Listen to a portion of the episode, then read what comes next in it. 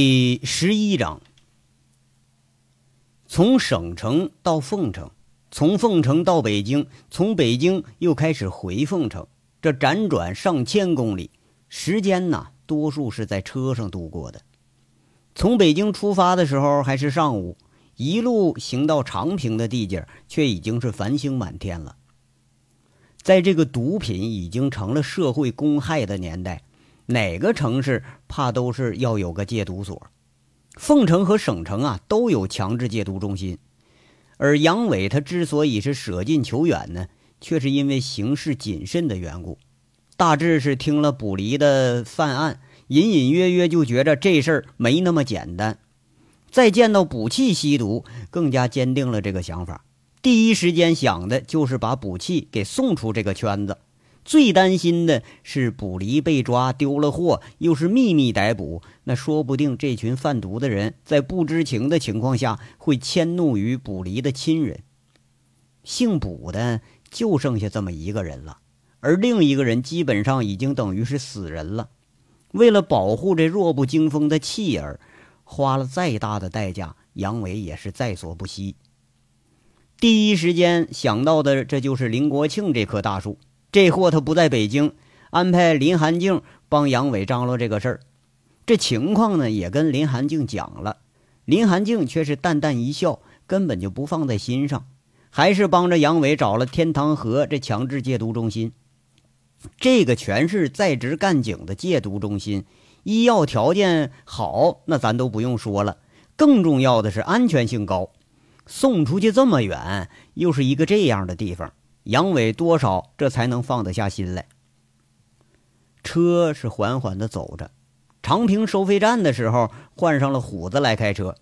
杨伟趁着时间准备说休息一会儿。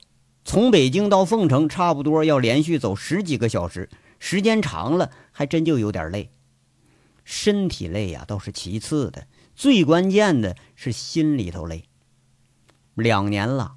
这是第一次和虎子跟秦三河有这么长时间的呃时间可以用，而虎子和秦三河的嘴里头说出了更多让他听得心惊胆战的事儿。从砸了川味楼、谋了人家经营地盘开始，这一件接一件，王大炮带着西城那片的混混是越发壮大了。惠阳煤厂现在在职的有四五十人。一出事能拉出好几百个打手来，这都是王大炮这两年培养的西城混混。两年来，为了争夺货源、抢生意，打伤打残的人那都不下十几个了。最近的一次发生在不到一个月之前，小五子也借着这股势力，他上位了。加上原先在虎盾公司的底子，这势力那谁也不敢小觑。一控制歌城的黑保安，那就意味着抱住了一座金山。卖小包、摇头丸，再加上收小姐的提成，那财源铁定是滚滚而来。可是这金山下面，怕是要埋着定时炸弹了。贩毒、容留卖淫、伤害，说不定还要逼良为娼。就这些事儿啊，一不小心把握不好度，那就把自己给赔进去了。张老三这个河南曾经收破烂的混混，现在也拽起来了，在装修行业里名气是越来越大。不是说因为他活干得好，而是因为啊，谁敢跟他抢生意的话，铁定是连人带店都给你砸了。现在说卖装修材料的那个北大库市场，全都知道有这么一位张三爷，人家一个电话能招来一百多号黑社会成员。奸商这玩意儿虽然不坏吧。但是和真正的涉黑势力那比起来，还得是差一个档次。轮子虽然性子比较软，可是有这么个老大哥撑腰，那手脚也开始不干不净了。听虎子说，已经搞起了贩黑车、脏车的勾当了。当年为了扳倒高玉胜，临时启用的混混那光头骡子和陆超，趁着势力真空的时候，控制了几条街上的茶楼和棋牌室的生意。每个月光保护费就足够养活百八十号人了，何况啊，虎子说这光头骡子干脆自己就开了一间最大的棋牌室，暗地里头容留赌博和放债的人，那就没法说了。像所有的恶势力滋生一般，那是一模一样的。这股新的势力也在凤城生根发芽、长叶开花了。而且根据虎子在那牛逼哄哄的说呀，放眼凤城，以狠著称的王大炮和光头骡子已然是横行无敌了。连当初在大家屁股后面见人就叫哥的小五元，那多少也都算个小人物了。那王大炮、贼六、武立民等这一伙兄弟，那更不用说了，那叫一个风光啊，那叫一个威武啊。不过他们再牛逼，都没有大哥牛逼。最牛逼的当然是这帮人的大哥杨伟了。而王虎子自己觉着跟杨伟在一起，那当然就比这些牛逼人物是更牛逼了。虎子他这性格虽然是横了点吧，但还是善的成分居多。之所以没有搅和进这些事儿里头，一个原因是怕啊，他根本他就看不上这些人；而另一个原因呢，也许是和一对儿女有关系了。当爹了，那想的自然就要多一点啊。但剩下的这些人，那可就让杨伟头疼了，都是自己曾经的难兄难弟。这才是让杨伟最担心的地方。王虎子说起这些事儿来，倒不觉着有什么不妥啊，那都是混出来的，是吧？道上打打杀杀这个事儿太正常了。秦三河虽然是表达不清楚，但也说清了一个意思：周玉慧在拉面馆扩张生意之后，卜离和秦三河这一对走的比较近的俩人就离开了，哎，人家回了乡下了。据说当天川味楼那是一对父子，都被敲残了腿，给赶出了凤城。这事儿办的呀，秦三河和卜离都看不过眼去。俩人性子，一个是太内向，一个是太愚钝。不过都是一个意思，很不耻王大炮这欺负人的作风。可是他又惹不起王大炮，干脆咱不在一块混了就得了呗。这还有一个重要的人物是周玉慧，这个女人呐。杨伟现在越来越觉着不简单，细细一分析，罪魁祸首要是以这个女人为甚，自己曾经的这帮子混混兄弟，自己是最了解了。当初留下一笔钱，就是防着这群货呀，哪天吃的三餐不济了，应应急。当初把这群人发了钱遣散，那就是这意思。他也知道，这帮人再过两年混不出什么名堂来。打打杀杀的事儿啊，迟早都会厌烦，最终也是个成家落户过日子。五万块钱不多，但足够一个人一个家谋一个固定的营生了。不过周玉慧横插了这么一杠子，把这群人的野心可就给熏起来了。杨伟当被控制的这帮人啊，这人心的时候，那无非也就是个义气，就是个钱。不过那时候啊，仅限于说千八百块钱的分赃，但现在可不一样了。人家虎子说了，老兄弟几个每个人最差的一年都能挣十几万，除了自己是骑个自行车，剩下人全都开上车了。王大炮居然是整了一辆悍马，一天天在凤城街上在这拉风，这一年分红都有个十几万，就这么大的利润，这帮人怕是比以前更团结、更齐心。当然。也是更凶恶了。原本杨伟还对周玉慧帮着虎子扩大饭店这买卖多少还存点感激之心，现在看来，这是领着这帮老兄弟越走越远了。没有周玉慧的头脑，这群蠢货肯定挣不了这么多钱。但是没有这帮蠢人给打头阵，那么周玉慧他什么都不是，顶多也就是个高级白领而已。而头脑要是跟暴力一结合，那就生出这么一个怪胎出来了，杨伟就如同吃了一餐隔夜发馊的饭一般，这一路上就觉着肚子很难受，难受的厉害。当年呐，就是看不惯狗脸成在那欺负人，看不惯高玉胜欺负人，看不惯史更强欺负人，这才带着兄弟们把这群恶人给力条马下。可是，一转眼间。自己曾经的兄弟和当年的狗脸成、史更强，那都成了一模一样的人，这是真他妈叫造化弄人呐！连当时救的那个弱不禁风的周玉慧，现在居然都成了凤城有名的慧姐了。这事儿啊，很害怕呀！周玉慧是在玩火，而纵火的就是自己这帮子脑袋不太灵光的兄弟们。如果说真有哪一天引火烧身了，那可就什么都完了。杨伟第一次有了恐惧的感觉，不是为自己而恐惧，而是为自己带出来的这帮人恐惧。从见到卜离之后，一直就有这种莫名的恐惧感。恍惚之中，总是觉着呀，一个个的兄弟都得是这样的下场。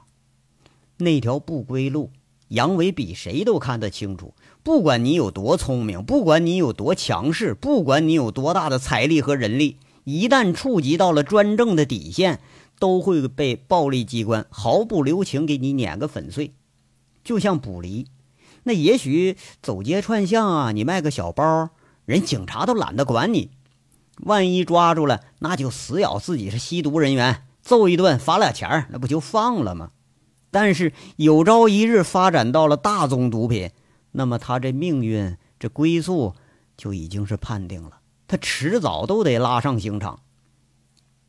这帮人啊，也差不了多少了。虎子嘴里说的呀，就是够心惊肉跳的了。那自己不知道的，还没准有多少呢。势力是越来越大，形势是越来越恶，劣迹越积越多，迟早也得被公安给你扫荡了。一旦到了那一天，那谁都是回天无力了。就像现在自己看到不离一样，再痛心，你也只能认命。杨伟一直在想自己应该做点什么，可最大的感觉不是像以前那样踌躇满志，更多的是觉着有心无力。莫非我是真老了吗？已经没有这些雄心壮志了吗？杨伟心里暗暗想着，从北京一路回来都是想着，一直快到凤城也没想出个主意来。这车呀，又开了能有四十多分钟，这就快到凤城了。夜幕掩映下的凤城，灯火星星点点，与夜空几为一体。在这里混过两年，这个城市比自己的家乡还要熟悉，总觉着有些割舍不断的东西在里边。每次来到凤城都有新的感觉。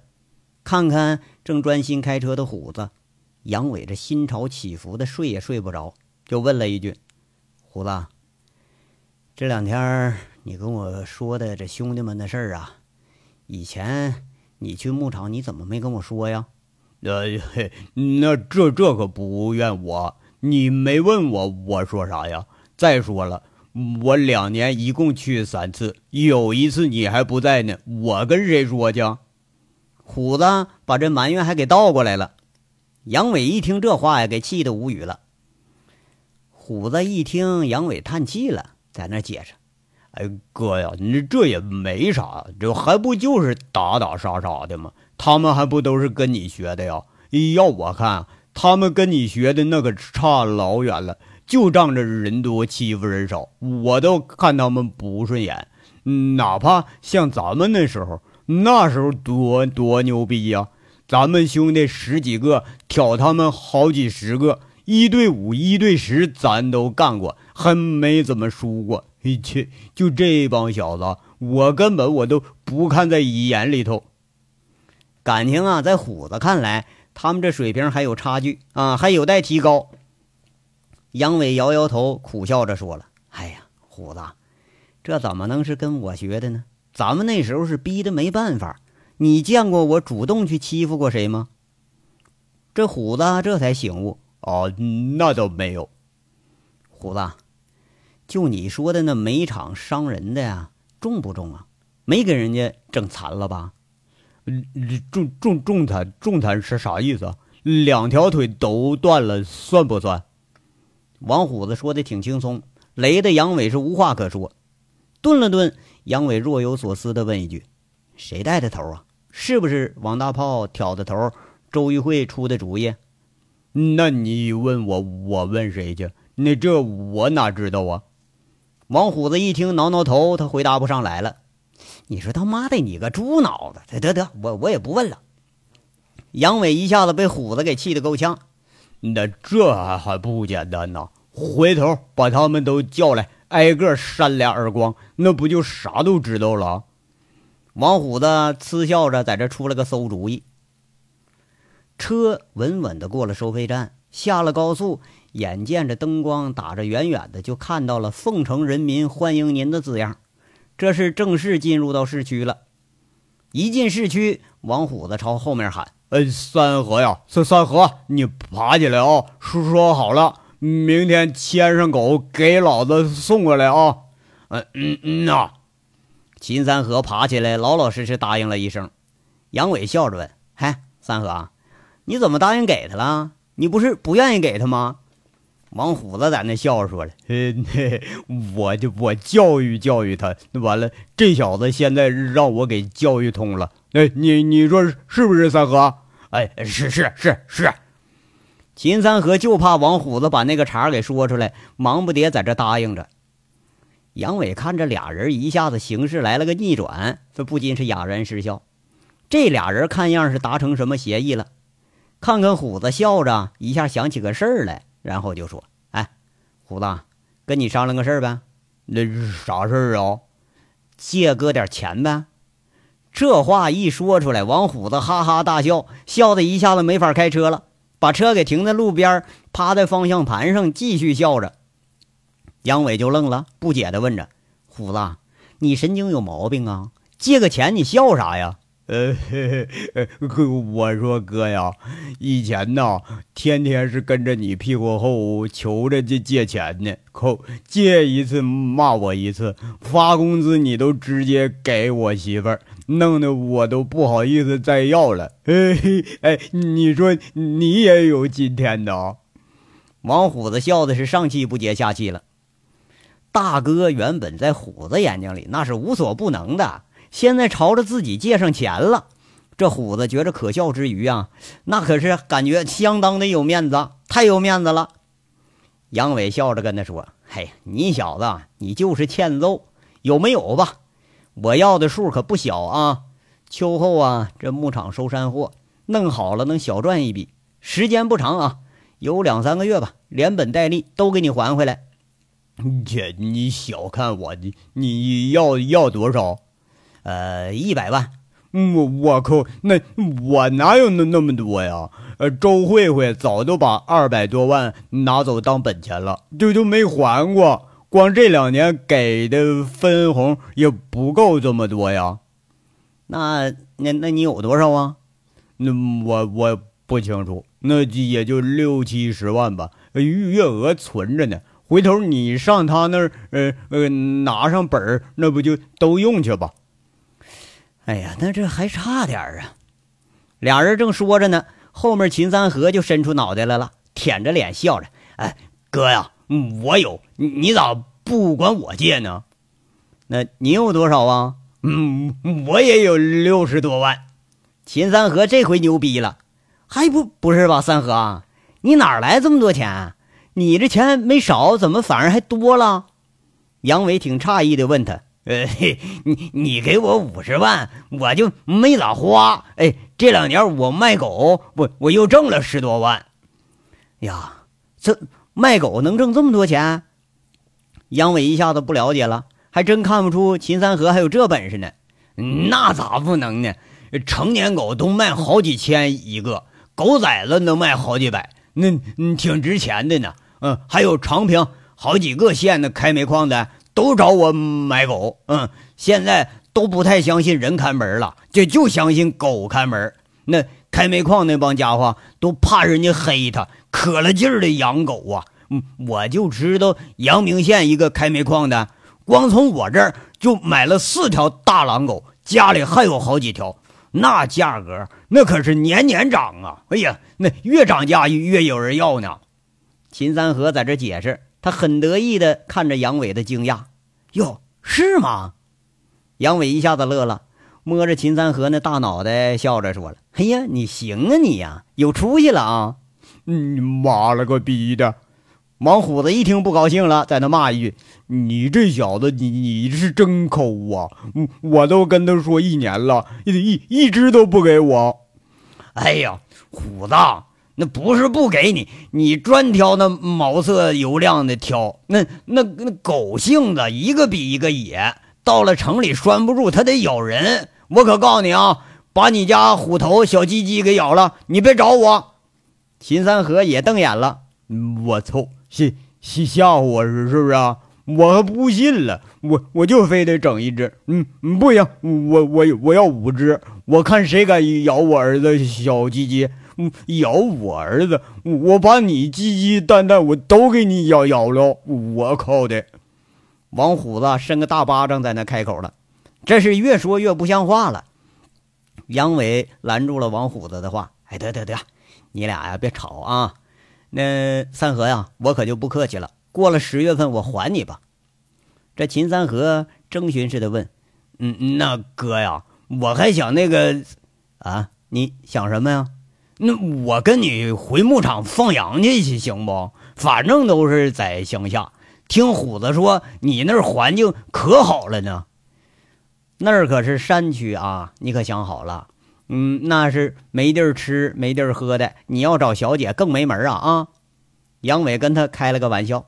秦三河在那呵呵笑，嘿嘿，我我早都想好了，我就喜欢乡下。回头我把家也给安到那儿去。你呀。你先别做决定啊，明儿咱们一块儿回牧场，你认认路去啊。杨伟说完，秦三河应了一声，他很满意的达成了愿望，好像心里头有什么事啊没说出来，不过达成这个心愿了，那看上去很高兴。呃，哥呀，那我也去，我玩两天去行不？虎子一听又来劲儿了，不是，嗨，你跟着凑啥热闹啊？你那不有生意呢吗？照顾生意啊。你去了，你也是喝的晕三倒四的，你别把大憨兄弟俩再给我带坏了。杨伟不同意了，那哥呀，你咋能这样呢？那我都借你这么多钱，你怎么的也得请我上牧场喝两盅去吧？那这不过分吧？哎，说好了啊，你不让我去，我不给你钱。王虎子当时瞪眼睛了，嘿呦呦呦，哎，你小子，你连我都敢威胁是吧？杨伟说着呀，就要伸手，虎子却是不躲，还瞪眼珠子呢。杨伟是一愣之下，又笑了，说一句：“嘿，不能老打你了哈，你是又当爹又当老板的，比我身份还高。行行行，去吧，去玩两天，散散心去。明儿啊，见见这帮龟孙子们，然后咱们一起走啊。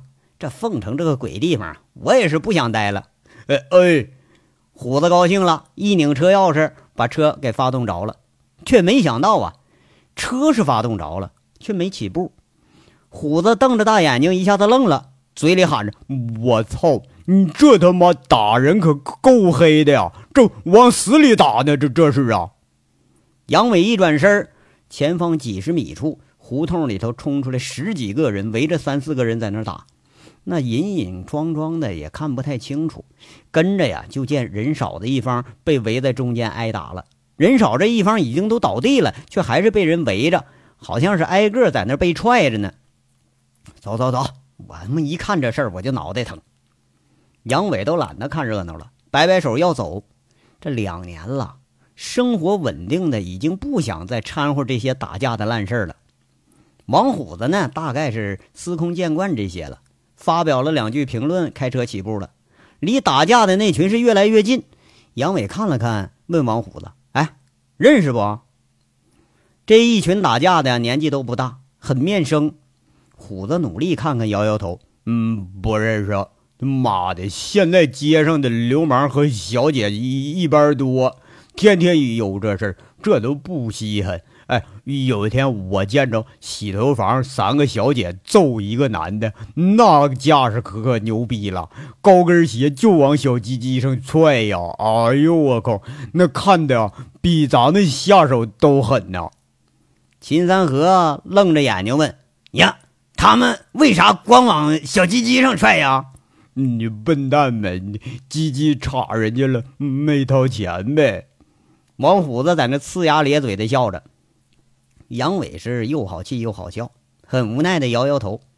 再好的一座城市啊，都要有这样那样的阴暗角落，特别是像现在身处的这种城边的居民区里头，城市里头这种最贫困的地区，往往就是治安最乱的地区。这个流氓地痞那是遍地都是，甚至啊，连自己也是曾经中的一员。看着也没有认识的人，车是缓缓的走着。却没想到，那群被打的人里头，突然有一个冲出了这个小包围圈，放倒了一个，是转身就跑。那放倒的那个抱着下身，他滚地上了，大概是被击中了下体要害。这几个围攻的一愣神，呼呼啦啦就追上来了。这两帮人正好相撞上了。那跑过来的是慌不择路，吓得王虎子赶紧踩一脚刹车。那人猝不及防，一下子被车给蹭得滚到地上。不过呀。应该是人撞到车上了，车速不快，那人却是一咕噜就滚到地上了。王虎子摇下车窗户，伸个大脑袋就骂：“你妈了个逼的，不想活了是不是？”那人在那一滚，跟着一群打人的呼呼啦啦就围上来了。大夏天的，光着膀子，哎，有一个是左臂有纹身，那根本就没听王虎子说什么。揪着差点被撞的那，朝着脑袋上又是几拳，下手是一点不留情。王虎子在里头摁着喇叭，大咧咧喊着：“哎，让开路！你们谁呀？打架一边打去！”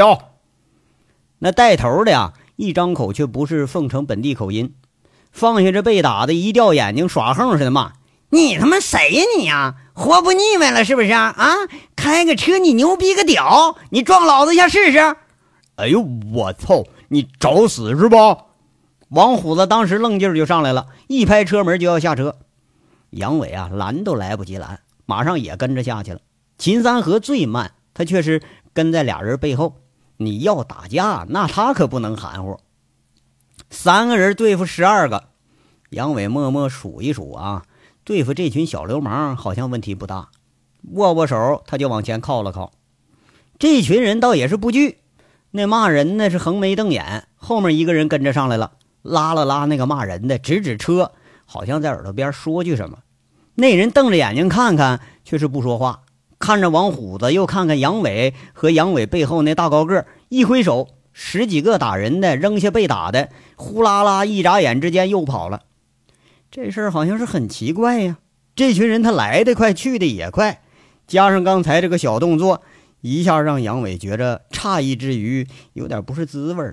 那不用说，肯定不是自己吓跑的，而是这些人肯定认识这辆车，说不定也知道这辆车车主的来历。哎呀，这些小王八蛋！虎子、三河，把这人给扶起来吧。